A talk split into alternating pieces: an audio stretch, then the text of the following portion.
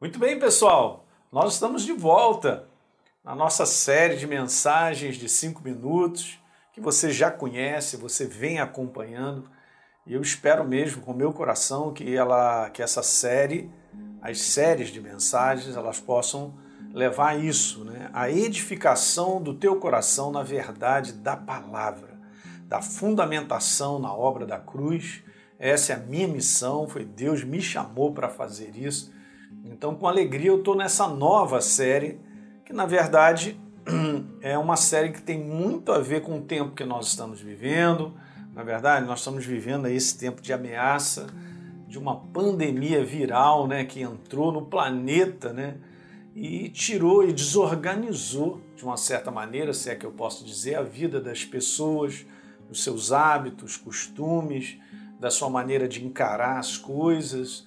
Existe um lado positivo, que é um lado de desafio do ser humano a melhora, a, a ter outras maneiras de você poder trabalhar e de viver, mas tem esse lado grande, negativo do outro lado, de causar um pânico, né? de causar um medo, de desintegrar o interior do ser humano, que eu tenho conversado com pessoas e tenho visto isso. Recentemente conversei com uma pessoa que a força desse medo, desse pavor, e esse domínio no coração das pessoas tem trazido um baita de um prejuízo. Então está acelerando processos de ansiedade, de preocupações, levando para um outro nível, um nível mais exponencial, trazendo um prejuízo. Então a gente dá uma avaliada no mundo né, e a gente pode perceber que a doença da alma, através do terror, do medo, da, da, da dificuldade que as pessoas têm de conviver com coisas que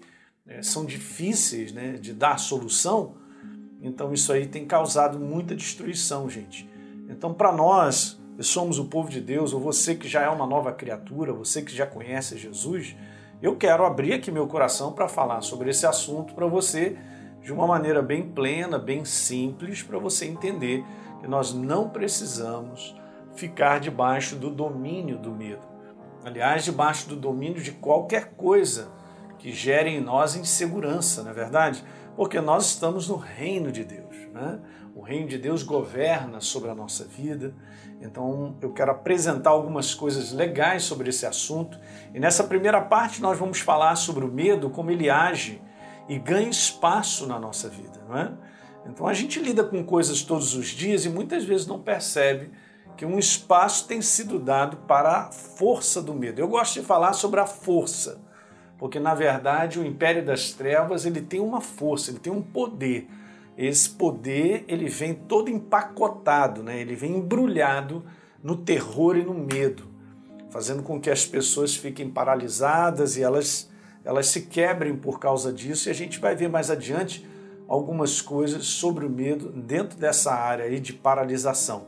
Mas vamos entender bem como é que, como é que isso aí acontece, gente, como age na nossa vida para que a gente possa identificar uma das coisas boas de caminharmos com Deus através do poder vivo da Sua palavra, né? É que você estará iluminado o suficiente para perceber as ciladas, para perceber determinadas situações que estão gerando coisas que não devem ser, é, vamos dizer assim, abertas dentro da nossa alma, da nossa psique, da nossa mente, porque são perigosas. Ok? A gente vive nesse mundo, mas nós não somos desse mundo. Okay? Então você tem que regulamentar a tua vida, até mesmo o teu interior, como alma, como maneira de pensar, através das verdades, da bondade de Deus, do reino dele, da misericórdia, da compaixão, aonde nós estamos inseridos. Então veja, eu estou sempre levantando aqui com vocês e ensinando a nossa identidade em Cristo Jesus. Né? Lembra que a gente falou sobre a real identidade? Falei depois sobre a justificação da obra da cruz e agora, na última série passada, falamos do poder das palavras sendo proferidas e, obviamente, nós temos que alinhar as nossas palavras à nossa identidade, quem nós somos, para o poder de Deus ser liberado. Então, esse é um assunto muito legal porque vai te tirar dessa selada de você abrir um espaço, assim como a maioria do mundo, né? Se não a totalidade do mundo sem Deus está vivendo assim, sendo dominado pelo medo. E isso gera uma série de situações que vão piorar a alma do ser humano. A doença da alma vai crescer bastante. E, gente, eu não estou dando palavras negativas, nem estou sendo negativo nisso que eu estou dizendo, não.